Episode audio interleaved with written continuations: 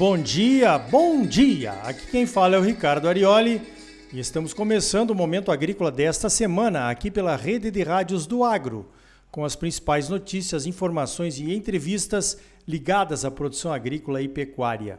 O oferecimento é do Sistema Famato Senar, sistema sindical forte, agropecuária próspera. E Cicred, gente que coopera, cresce. Venha crescer conosco, associe-se ao Cicred. Vamos às principais notícias da semana? Então veja esta. A greve dos caminhoneiros acabou não acontecendo, mas ainda há boatos de que possa acontecer algum movimento. Pelo menos o governo federal parece preocupado. Segundo algumas especulações, a troca de comando na Petrobras teve a ver com essa ameaça de greve. Outro movimento em direção a contentar os caminhoneiros foi o reajuste da famigerada tabela de fretes. Lembra dela? A Agência Nacional de Transportes Terrestres reajustou a tabela em 16%. A tabela criada no governo Temer deve ser reajustada a cada seis meses, sempre que o óleo diesel subir ou cair 10% no período. Tabelar fretes é um negócio complicado, pois estamos num livre mercado e o que deveria mandar nos preços é a oferta e a procura. Mas, como os preços das commodities subiram, os valores de fretes já subiram também, bem mais do que os 16% do reajuste da tabela. Esse aumento dos fretes se explica pela falta de soja nos portos e nas indústrias, em função do atraso na colheita e também da venda antecipada recorde da safra de soja deste ano. Falando em troca de comando da Petrobras, mesmo após a troca e a retirada dos impostos federais, os preços dos combustíveis já subiram duas vezes. Que coisa inusitada, hein? Afinal, como diz o italiano, que comanda qua? Afinal, quem é que manda aqui nesse negócio, hein? Para piorar, o petróleo disparou nas bolsas internacionais nessa quinta-feira. Vamos acompanhando. Pois então, vamos deixar bem claro que os caminhoneiros são os parceiros dos produtores na entrega das safras para as indústrias e para a exportação. E sofrem pra caramba. Agora mesmo eu estou aqui na fazenda gravando o programa e tem um caminhoneiro esperando desde ontem a nota fiscal do milho que ele veio carregar aqui. Lamentável. Com certeza, com essa burocracia toda para a emissão de notas, o caminhão perde eficiência deve perder por baixo uma viagem a cada três viagens, só esperando nota. Para essa ineficiência, não há tabela de fretes que dê jeito. É engraçado que as secretarias de Fazenda estaduais querem chegar no controle dos centavos para fiscalizar esse tipo de nota, evidentemente para evitar sonegação. Mas não conseguem enxergar os milhões sonegados em outros níveis da burocracia, né? Falando em custo de frete, veja esta. A Conab, a nossa Companhia Nacional de Abastecimento, calculou em um estudo técnico que a rota de exportação de commodities pelos portos do Arco Norte pode reduzir o custo do frete em até 35%, mesmo levando em conta a passagem pelo Canal do Panamá para chegar até nossos principais mercados através do Oceano Pacífico. E olha que a passagem pelo Canal do Panamá é cara. O custo médio para a passagem de um navio é de 150 mil dólares, mas pode chegar a 300 mil dólares conforme o tamanho do navio. 300 mil dólares ao câmbio de hoje dá mais de um milhão e meio de reais, hein? Essa economia de frete vai trazer mais competitividade aos produtos brasileiros e vai abrir novos mercados também, com certeza. Veja esta: a Embrapa e a Nestlé assinaram uma parceria para desenvolver o primeiro protocolo nacional de uma produção de leite de baixo carbono. Excelente iniciativa. Isso vem na esteira da carne carbono neutro, um protocolo que foi desenvolvido pela Embrapa Gado de Corte. A Embrapa Gado de Corte também está desenvolvendo a carne de baixo carbono. Quem vai desenvolver o leite de baixo carbono é a Embrapa Pecuária Sudeste de São Carlos, em São Paulo. Mas as Embrapas são todas conectadas e certamente haverá colaboração entre elas. As notícias falam de uma calculadora para o balanço de carbono e da produção de materiais orientativos como cartilhas, vídeos, e até treinamentos para os produtores. Certamente o Senar, com seus treinamentos e cursos gratuitos, vai poder ajudar. Essas questões de cálculo de emissões de carbono não são muito fáceis, ok? As emissões de carbono dependem de diversas variáveis que mudam conforme a região, o tipo de solo, o tipo de manejo do gado e da pastagem e até com o tipo de ração utilizada, com a destinação dos dejetos e também com a produtividade do rebanho. Mesmo assim, eu considero que um selo de baixo carbono, seja para carne, para o leite ou para soja, é uma ótima forma de comunicarmos a nossa sustentabilidade. Quando acontece envolvendo uma parceria, então, da Embrapa com uma grande empresa, melhor ainda, pois a empresa vai tratar de divulgar os níveis de sustentabilidade da produção do Brasil. E certamente poderá valorizar os produtores fornecedores com um pagamento a mais pelo produto em função dessa sustentabilidade. Seria o pagamento por serviços ambientais. Quem sabe se um dia nós migramos para um selo de baixo carbono para a propriedade? Eu acho interessantíssimo isso. Falando em precificar emissões de carbono ou a redução delas, veja esta. O Instituto Americano de Petróleo, a sigla é API, que é uma das mais poderosas associações dos Estados Unidos, passou a defender a precificação das emissões de carbono. Isso mesmo.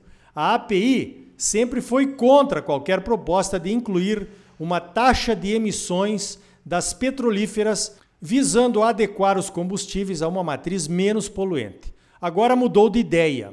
Defende que uma política de pagamentos por emissões poderia levar os Estados Unidos a alcançar as metas do Acordo de Paris. A precificação do carbono poderá desencorajar a produção de gases de efeito estufa, coisa que o Donald Trump nunca sequer cogitou em fazer. Novo governo, novos tempos, velhas soluções. Olha, o Instituto Brasileiro de Geografia e Estatística, o nosso glorioso IBGE, divulgou nessa quarta-feira, dia 3, o seu cálculo do Produto Interno Bruto de 2020, o PIB.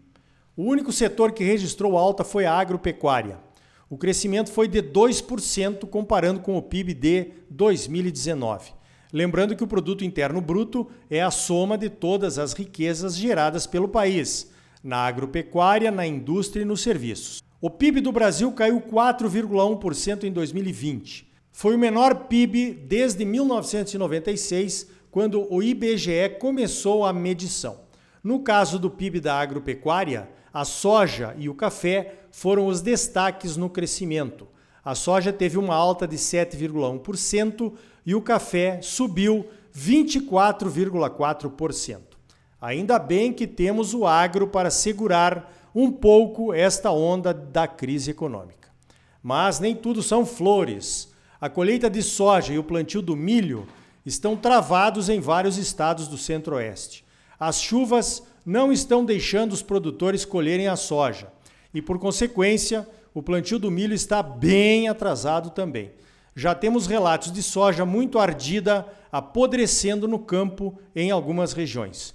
Em Mato Grosso, o município de Sorriso que é o maior produtor de soja do Brasil, talvez do mundo, já decretou estado de calamidade pública. E outros municípios deverão fazer o mesmo nos próximos dias, se o tempo não firmar. No caso do milho, a CNA, a nossa Confederação de Agricultura e Pecuária do Brasil, pediu ao Ministério da Agricultura a prorrogação por 10 dias nas datas do zoneamento agrícola de risco climático, o ZARC. Essa prorrogação permitiria que os produtores plantassem um pouco fora da janela do ZARC, com direito ao seguro agrícola, caso as chuvas cortem mais cedo nesse ano. Certamente esse é um ano bem atípico, né? Para complicar um pouco mais, os estoques de passagem do milho estão bem baixos e há uma previsão de aumento da demanda interna por milho para aumentar a produção de carnes de frango e de suíno. Ou seja, o Brasil está precisando de uma boa safra de milho. O Ministério chamou para uma reunião na quarta-feira e eu participei, como presidente da Comissão de Cereais, Fibras e Oleaginosas da CNA. Também estavam pessoas do corpo técnico do Ministério e a própria ministra da Agricultura, Tereza Cristina. Pois então, o Ministério da Agricultura está ciente do problema do atraso e preocupado, mas mudar as datas do zoneamento parece fora de questão. O zoneamento serviu para trazer confiança para as seguradoras que participam do seguro agrícola. Mudar por decreto agora poderia ser muito ruim para a política do seguro rural. Outro ponto que temos que entender é que uma decisão dessas não depende só do Ministério da Agricultura. O dinheiro que o governo põe no seguro, chamado de subvenção, quem colocou esse ano foi o Banco Central, que provavelmente vai se opor a qualquer mudança nas regras durante o jogo. Realmente é complicado mudar. A ministra vai tentar negociar alguma ajuda com o Ministério da Fazenda e com o Banco Central, mas não será nada fácil. O argumento é forte: se queremos uma boa safra, temos que plantar. Sem plantio, não tem colheita. Para o Brasil, se alguns produtores colherem 40 ou 50 sacas de milho por hectare, plantando fora de época, seria melhor do que não colher nada porque não plantou, né? O pepino fica sempre com o produtor, que corre os riscos sozinho. Outro argumento que colocamos na reunião foi que, com esses preços de milho, o número de sacas necessárias para pagar o custo de produção caiu bastante então, mesmo plantando fora de época e colhendo menos, provavelmente os pedidos de seguro não seriam expressivos. Vamos aguardar a chamada do Ministério para uma próxima reunião, que deve acontecer nos próximos dias. Eu, pessoalmente, não espero uma resposta positiva. De qualquer forma, foi importante levantarmos essa questão. Haverá uma discussão para ser incluída no seguro do ano que vem. Provavelmente poderemos inserir um seguro com um risco maior. Hoje, o zoneamento propõe um risco que vai de 20% até 40%. Se nós colocarmos outro degrau nessa escadinha, de 50% de risco, por exemplo, isso pode nos ajudar no futuro. É claro que um seguro com 50% de risco será bem mais caro, mas ele poderia ser uma alternativa para situações atípicas, como a situação deste ano. E se fala também num fundo que poderia amenizar o custo desse seguro atípico quando fosse necessário. Então, aperfeiçoar os instrumentos que temos à nossa disposição é uma obrigação das lideranças dos agricultores. Então tá aí. No próximo bloco vamos falar de pagamentos por serviços ambientais. Um projeto piloto liderado pela empresa Sumitomo está começando lá no Maranhão. Não perca, é logo depois dos comerciais. E ainda hoje, Informações inéditas do IMEA, o Instituto Mato Grossense de Economia Agropecuária, sobre a colheita da soja, o plantio do milho e o custo de produção de soja para a safra 21-22. E a nossa homenagem às mulheres. No seu Dia Internacional, no próximo dia 8 de março, será uma entrevista com a jornalista Kellen Severo. E aí, tá bom ou não tá? É claro que tá bom. Você só merece o melhor. Então não saia daí, voltamos em seguida com mais momento agrícola para você, no oferecimento do Sistema Famato Senar, Sistema Sindical Forte e Agropecuária Próspera e do Cicred. Gente que coopera cresce. Venha crescer conosco, associe-se ao Cicred. Voltamos já.